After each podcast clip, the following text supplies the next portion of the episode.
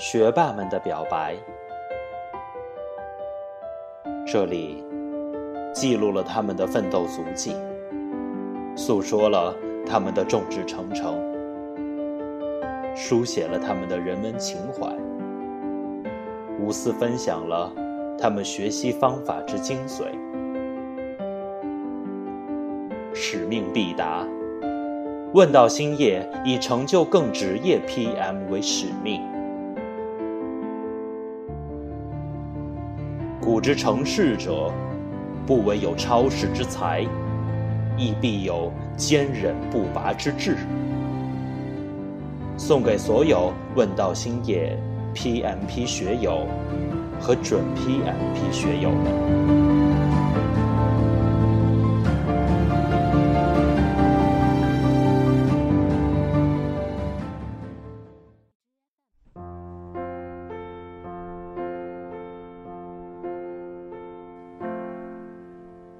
学霸洪伟杰的学习心得。考虑很久要不要写这份总结，一来是自己平时时间不太多，总在赶项目；二来感觉自己的整个学习过程比较笼统，也许帮不了太多人。想了想，还是挤点时间写点小结，算是给自己几个月学习的一次交代，也希望能够给正在。或者准备学 PMP 的同学一点参考。为什么要学 PMP 呢？其实很多人一开始都跟我有一样的疑问：到底什么人才需要学 PMP？是不是只有对项目管理有需求的人才需要学呢？作为一名从事多年互联网和游戏行业的开发人员，以我的理解，其实什么人都可以学。而且它能够帮助你系统的理解整个项目运转。什么是项目？按老师的原话，人的一生都可以以一个项目来规划管理，甚至划分不同阶段。我希望把我三个月以来整个备考的过程尽量完整的呈现给各位。当然，有很多不正确的方法，也希望大家不要学习。我将以五月和六月两个阶段作为分界点来描述我的整个学习过程。肯定会有人疑问：哎，四月跑哪儿去了？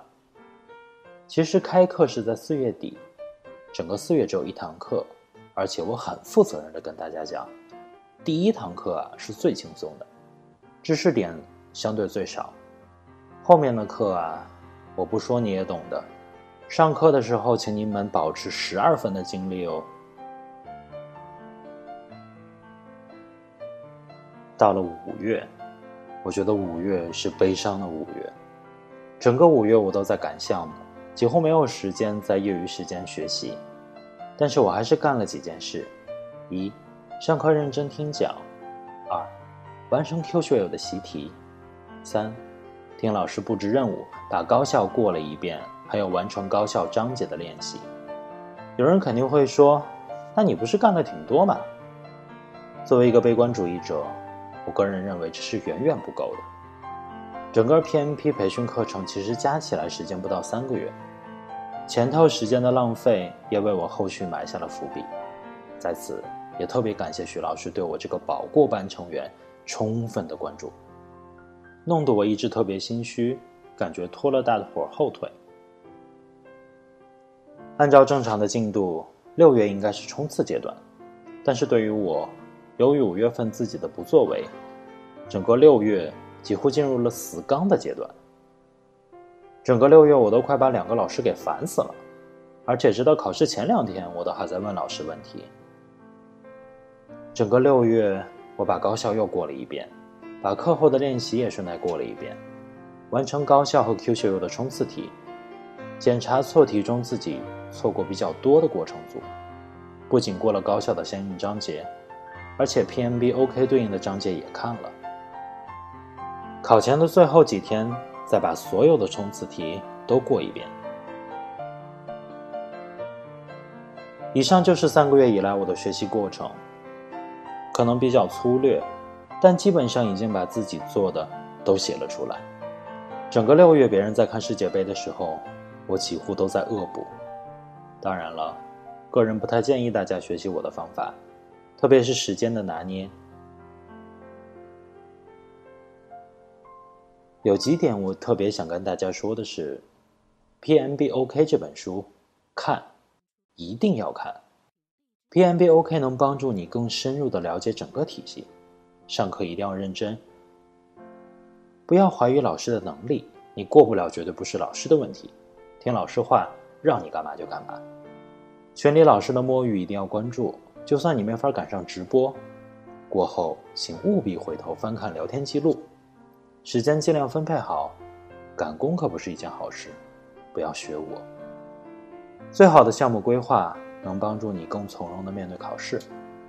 自学很重要，成年人学习，老师只是引导，更多需要你自己的努力。其实考试出来，我还是特别虚的，成绩没出来前的这段时间，好几次还梦到自己没考过，最后一个月真的是累成狗。你可以想象 PMBOK 那么厚的一本书是怎么扛下来的呀？最后，最后一次模拟我也达到了百分之八十的正确率。预祝各位都能高效的通过 PMP 考试。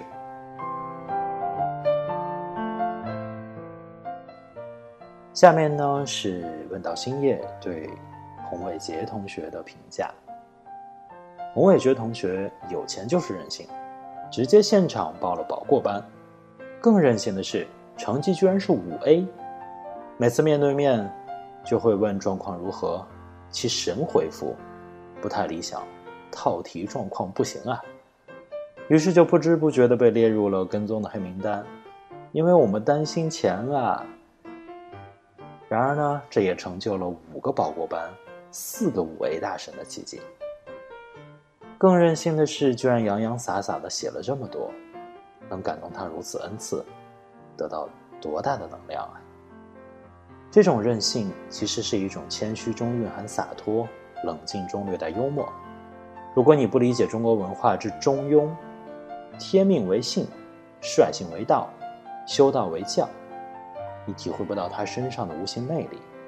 不信啊，你接触一下。期待他一直任性下去，在事业中蒸蒸日上。